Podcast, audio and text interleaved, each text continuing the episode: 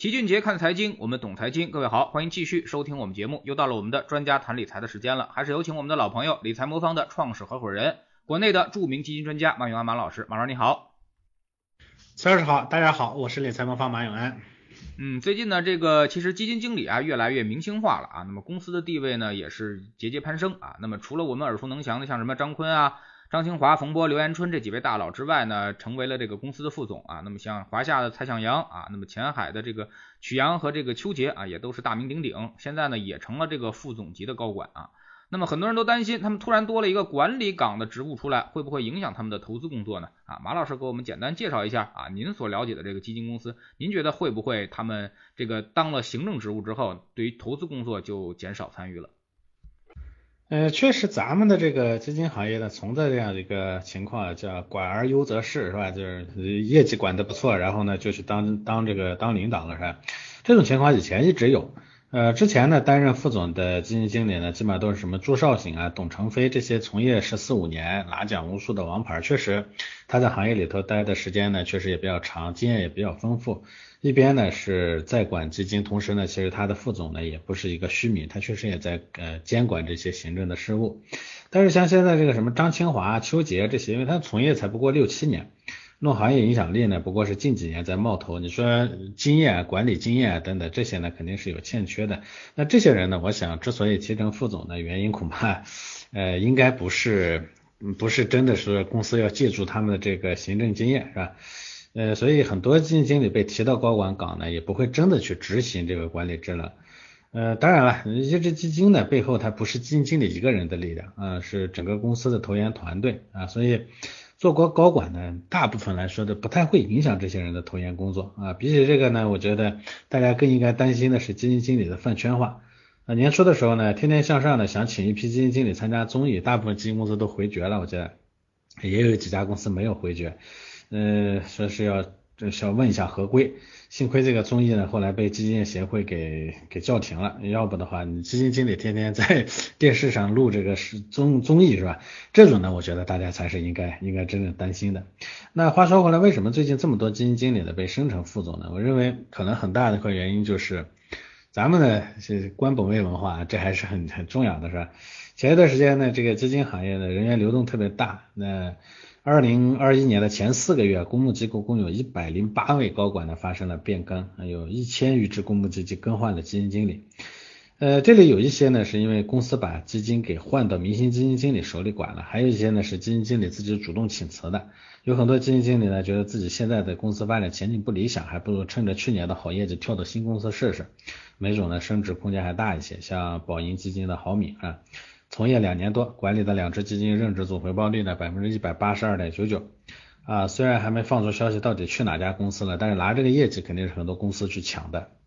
那跳槽对于基金经理本身可能是好事情，但是对基金的影响肯定就大。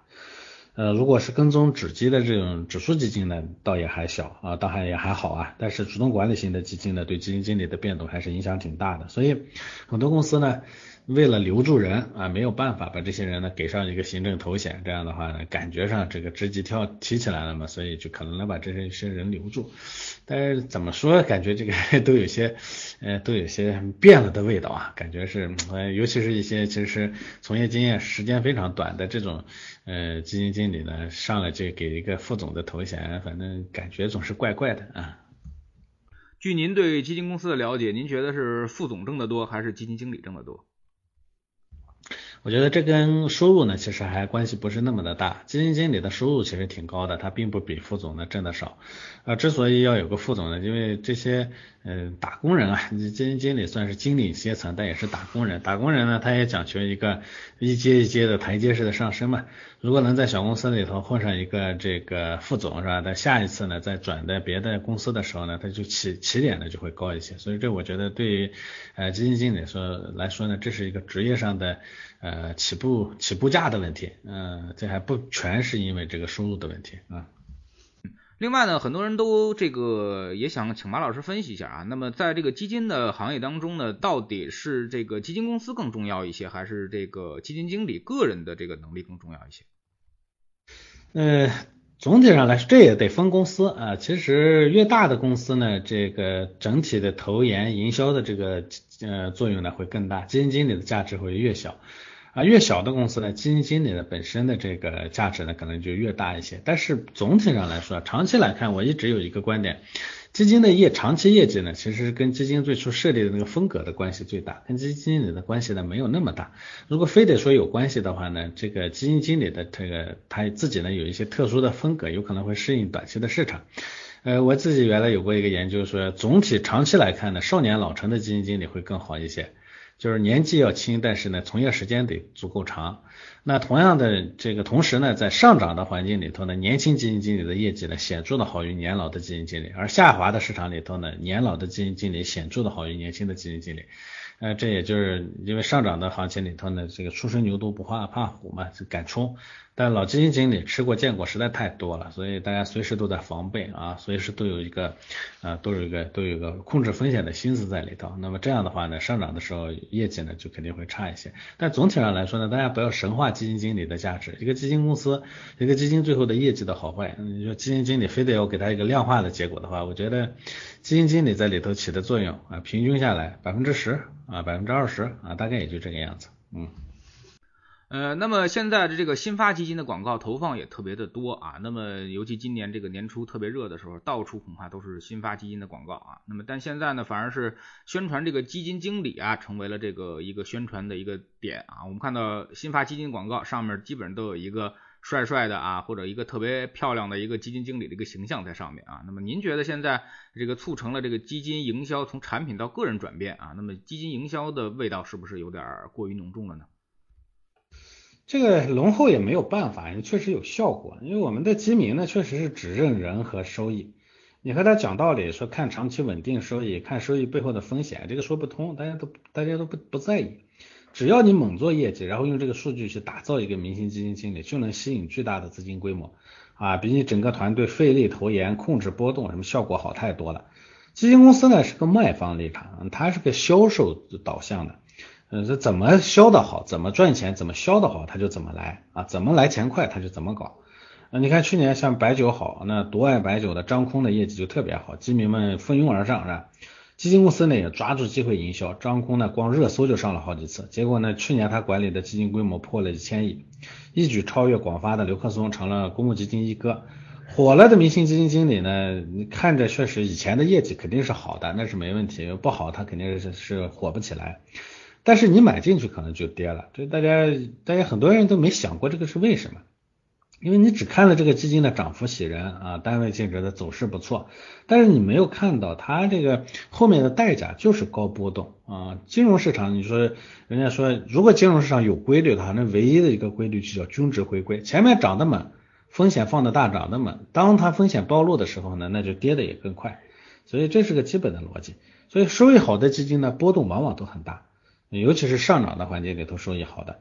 所以表面上一直上涨的走势拉开了，其实都是一些锯齿形的大幅的这个波动上升。放在图表里头看确实没什么，但是一旦买入啊，这就是你每一天的情绪动态啊。如果你能跟着基金经理长时间持有高波动的，一般长周期的收益率肯定是高，但是你待不住嘛，对不对？所以张空呢，今年牛市开局是吧，最大回撤百分之三十二点九八，这个波动肯定是挺不住，对不对？是吧？挺不住了，那就就又开始发泄情绪，什么张狗啊、菜狗啊，到处去骂，这个就没有意义，对吧？但是你怎么骂，其实你也你也只能是发泄情绪，对基金经理的钱袋子没什么影响。人家在你买入的时候规模已经做起来了，人家做起来以后呢，反正管管理费就挣到了，对不对？后面呢，它波动大，回撤多，这个你亏了钱，亏了钱也不影响他这个管理费，对不对？只要能把这个人吸引来，规模做上去啊，这这就没问题。二零二零年张坤一共给易方达赚了七点七八亿元的这个管理费，今年呢，他现在规模过千亿了，这个管理费到年底肯定是个惊人的数字。那所以你的盈亏呢，跟他没有关系，立场不一样，利益出发点完全不同。所以基金公司和基金经理他不会真正的。为基民考虑，说，哎，你到手的收益究竟多还是少？你究竟挣钱了还是赔钱了？能不能稳定的赚到钱？这从机从这个机制设计上，他是不会给你考虑的。当然你会说，基金经理公司、基金经理、基金公司也天天在这么说，利益才是关键。凡是你不能光看表态，你要看利益，大家的利益在哪里，这才会最终导有导向，是吧？嗯，他们有平衡波动的功力，还不如研究赛道，赌一个赛道，哪怕这个最后这个估值泡沫，反正只要这个赛道赌赢了，最后能把人忽悠进来就行了。管那个什么平衡波动，把风险控制住，跟那有啥关系？对他对他来说没啥好处嘛。所以这就是这个行业的一个现在确实是营销导向的一个一个一个问题。我其实研究过国外的市场，境外的市场，有没有研究过台湾的？研研究过这个这个韩国的？嗯，也研究过美国和欧洲的这个市场，我发现成熟的市场普遍最终呢都是不是销售导向的，而凡是这个销售导向的这种呃基金市场，最后都是失败的。比如说拿台湾来说，台湾呢，咱们现在境内的这个基金营销的各种手法都是从台湾挪过来的啊，咱们咱们的基金监管的很多办法都是原原原文字把繁体字翻译成简体字就就挪过来用了。所以我们的很多早期的从业人员也都是从台湾过来的，那么原原本本的拷贝了人家的这个营销文化。你看台湾的这个市场最后是个啥样子？大家都不炒不买基金的，都都直接去炒股。嗯，如果是要买基金的话呢，只买那个 QD，就是境外基金啊，不买它台湾本土的。这就导致呢，台湾本土的这个基金里头呢，股票型基金的占比特别特别的低，大家都不愿意买，没有什么意义嘛，对吧？因为这基金经理不花心思去做业绩，那这样的话呢，这个基金基民呢，最后发现还不如我自己去炒股票呢。你反正你拿着我的钱，不也是去呃赌吗？那我还不如自己去赌，对不对？所以它的基金市场呢，股票基金的规模占比特别小，大家都去买债券基金。如果要买股票的话，就直接去买境外的，说 QD 的规模呢特别大，这就是个失败市场的特征。所以营销导向确实见效快，但是也真是会把基民呢坑得很惨。最终呢，这个行业呢也会被坑，也也会也会被坑绝了啊。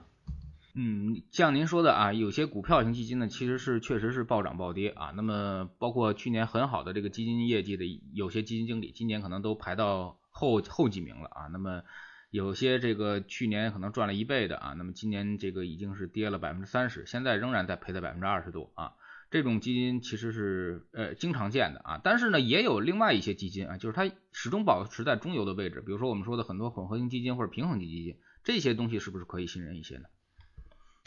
这个呢相对会好一些，但是说实话，我们的基民呢就看不上这种产品，因为呃稳定的混合型基金呢，这个呃长期业绩好，但是爆发的时候呢，它肯定业绩赶不上爆发的，下跌的时候它也会跌。这就会导致呢，其实这个单一的混合型基金呢，虽然业绩有些做的不错，但是呢，市场的规模呢，其实起不来，这也是一个非常普遍的现象。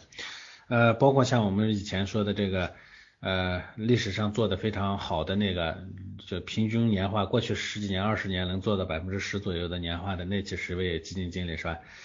呃，这个他们的规模其实普遍都一般，都不是特别大，嗯，就是反正人呢都是这种心态。涨的时候呢，就恨不得报一个天才是吧？跌的时候呢，就被人家坑到沟里头去，就骂两句，反正也就这样。真正的为他稳稳的，是吧？针对他的特点呢，去做这种这种稳定的啊，这个那叫什么呢？叫平稳的啊，可控的这个风险的基础上来帮挣钱的，他反而呢可能会觉得，哎，你会有这样的问题那样的问题，这也是人性使然吧？我觉得也可以理解啊。那就像刚才您所说的，这个基金可能现在。并没有把所有的精力都用来做在资产管理上啊，那么但是呢，理财魔方又是用基金来做底层资产的啊，那么你们怎么保证这个我用这个些基金啊，那么来给大家创造这个利润呢？你怎么摆正这个利益之间的一个关系？我其实我前面已经讲了，我觉得理财服务呢，核心还是你的利益导向的问题。如果利益不一致，你说的天花乱坠也没有用，最终利益一定会把你导向到另一个方向去。公募基金呢，这个呢，它现在跟基民之间的这个冲突和矛盾，它最大的问题就是利益不一致。我们呢，从开始的时候利益就和用户是一致的。大家都知道，我们理财魔方挣什么钱？主要挣的其实是。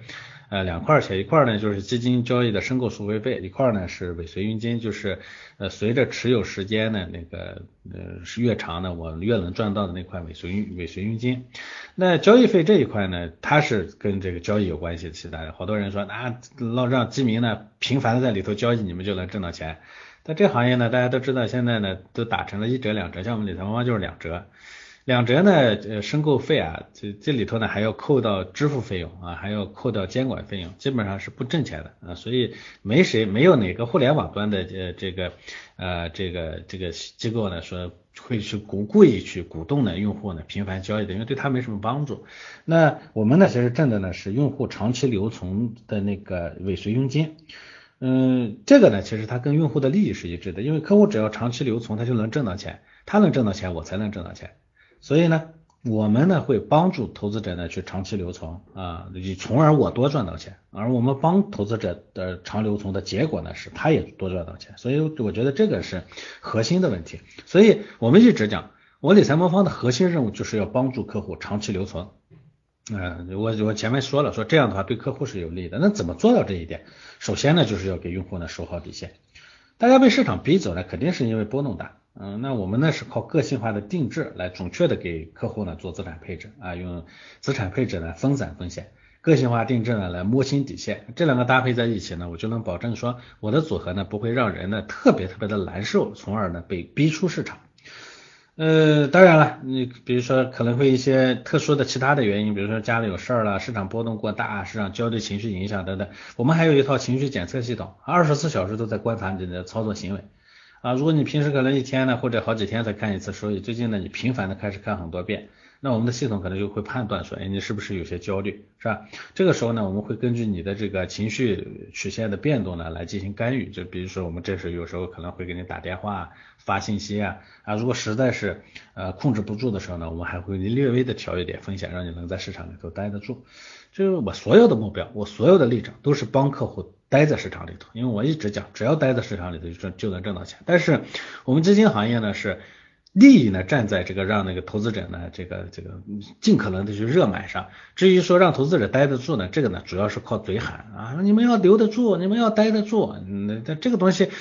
待不住是人性，你光喊两句有什么用？呃，但对他来说，反正喊两句解决了自己良心的问题，自己的钱呢通过投资者呢在里头呢拼命的买买卖。啊，这个挣到了，然后呢，这个把自己良心的问题解决了以后，至于最终呢，你赔了钱了，他会说，你看我让你留着嘛，你不留那我有什么办法呢，对不对？那么想这个留住投资者，他是这一套解决方法，那他是人性使然，你不能说他在里头留不住是错的，他留不住是符合他的人性的，所以你要想办法让他留得住，你就要针对这些问题去出解决方案，光靠嘴皮子是喊不出来的。所以我们呢，这个这个方式呢，就是监测客户的这个心心理感受，然后呢，不停的用伴随式服务的这个过程中，哎，帮助投资者呢，这个能留得住，同时在投资上呢，我确保底线的基础上呢，再来获取收益。说实话，这个它肯定也有缺点啊，就是我们的业绩不如基金公司的漂亮。比如说去年市场那么好，很多用户对理财方的收益非常不满。呃，但是他们业绩漂亮的前提呢，是基民承担了巨大的风险，这就是你涨的时候你看特美，跌下来的时候也特美，是吧？呃，但是我们呢，其实这个因为我们要控制风险，所以我永远收益不会特别高。像我们改版前的智能组合十呢，五年累计收益率是百分之九十七，最大回撤呢百分之十四点三九，而比较基准的这个累计收益呢只有百分之二十七，最大回撤呢是百分之五十二。呃，还有呢，就是我们呢要要永远鼓励我们内部呢是鼓励像距距离用户呢一定要一定要近。你像线上我持续跟齐老师做这个喜马拉雅的这种节目，包括我自己也在不停的跟客户呢做各种内容的交流啊，包括我们在抖音啊等种渠道也在分享对市场啊对于理财的观点。呃，现在我们又开始做线下见面会，我们做成都、上海、北京、深圳等等，这每一场我都会去参加啊，这样我觉得我对用户。对理财魔方有什么问题？他在理财中有什么样的困惑？有什么有什么的想法？这些呢，我都能第一时间呢都能解得得到，我也能第一时间的去进行解答，进行反馈。但是基金经理呢很少会这么做，是吧？那就所以我觉得这个过程中，你才能帮助投资者把这个心态稳定住，才能留得住，而不是光空喊两嗓子。我是从证券公司出来的，嗯，我我当然知道做卖方很爽，很赚钱，是吧？我做一个爆款的业基金是吧？我选中一个赛道，我冲进去重仓买入，赌对了，我最后呢，这个把老百姓的钱忽悠进来，我我数钱，这也很好，对不对？反正赌错了，最后买单的也是老百姓，也不是我，对不对？不是做不到，但是我一直想，我说我想迎合用户啊，非常简单，我很容易做到，但是不想那么做。所以我经常对理财魔方的小伙伴说，我说我们现在做的是难而正确的事情，难的不可怕，我觉得做错才可怕。这个呢，确实你你长期来看，到最后是没有价值的啊。那么很多小伙伴其实都想知道啊，那么理财魔方是如何挑选基金的，是如何挑选基金经理的？你们到底有什么指标，或者有什么量化的一个标准呢？呃，我先说不说说怎么选，我先说哪些事情不能做啊？我觉得首先呢，就是不要买新发基金，这是我一直讲的一个。嗯，新基金呢有一段时间的建仓期，嗯，开放的短一点的一到三个月，长封闭的就长更长了，是吧？不好说。不过我一直讲说，那个建仓期内人家是人家人家只是把你的现金从你的口袋里挪到他的那个账户上去了而已，在你口袋里头的你还能拿利息，放到他那边的你他还得给你收管理费。你不看好市场你就别买，你看好市场你买进去应该是持有股票的才对，对不对？那你买个新基金是个啥意思呢？这跟新股票是不一样的。他认为基金行业呢利用了这个基民很多投资者啊对新股票的这种，还觉得他新发股票好，所以呢新发基金应该也好啊，利用这种心态。啊，所以这个呢是我觉得是不需要的啊，而且很多新发基金啊，现在银行助推下的很多新发基金呢都是规模特别大，嗯，它规模大建仓起来肯定就会推高股价，这个过程中其实它最后的收益肯定是不好的。还有呢就是不要碰爆款基金啊，这个我我其实说了很多次了啊，爆款基金都是赌对了赛道才成爆款的，一旦市场下跌，净值波动就特别大。而且呢，这个它这种基金呢，规模波动也特别大，大批量赎回呢，还会给你再进一步造成被动的这个下跌，所以其实对你你留也不是，再也不是。我们怎么挑基金基金呢？我们是先给用户做好资产配置的基础比例，然后呢，再根据这个资产里头的每一类资产反向去选，说找找找基金。比如说我这个里头配了一个沪深三百的资产。然后呢，我再去找说哪个基金呢，在沪深三百上这种跟做做沪深三百的，同时在这个上面做的超额收益能力又稳又好，是吧？只有这样的，我们才会把这个基金进来选进来。所以大家会看到，那嗯，我既然是配了这个资产，我首先要求它跟这个资产像，我不会简单的去看业绩。简简单的说，比如说最近呢，中证五百它就是比沪深三百好，那我这个基金经理他就是做沪深三百的。如果他的业绩最近呢，他干过了中证五百，他就不对了，那他说明他自己跑来跑去，他他他我们我们叫风格漂移了。这样的基金经理业绩好，我也不用他，因为风格漂移带来的业绩一定后面带带着巨大的风险。啊，这是专业投资机构选基金经理和我们个人选中间巨大的差异，就是我们先选风格，再选业绩，而不是说像像我们很多投资者一样啊，先选业绩，后面是怎么来的，他根本就不管。那不管的话，你光看业绩的话，那鸡同鸭讲，完全没有可比性的啊。嗯，最后一个问题就是说，我们现在的北向资金啊，又开始抢筹码了啊。那么昨天呢，就是又流入了两百多个亿，那么尤其是这个。酿酒食品和这个医药啊，那么白酒医药啊，又开始有抬头的迹象啊。虽然我们一直说不碰爆款基金，不碰热门行业啊，但是好像这个热门行业啊，一直都被这些大资金关注啊。马老师怎么看？我觉得像白酒啊、医药啊这种热门行业大涨大跌呢，不奇怪啊。错过这波想追涨呢，其实也是人性所在。呃，但是大家呢想手痒的时候呢，一定别忘了春节时候的教训啊。大盘一下跌，你想回回本可能就难了。呃，还有最近呢，被人称作白酒店儿什么玻尿酸这种热点，你想参与就拿小钱去试一试，我觉得也没问题。但是说这个呃，人比如说上涨了，哎，你拿点小钱，心里也稳定，涨一点觉得哎差不多也卖掉了，说不定还能挣到钱。大钱呢还是要稳留在这个稳定的后方，留在这个基金组合里头。嗯，不要老想着什么搏一搏，单车变摩托啊。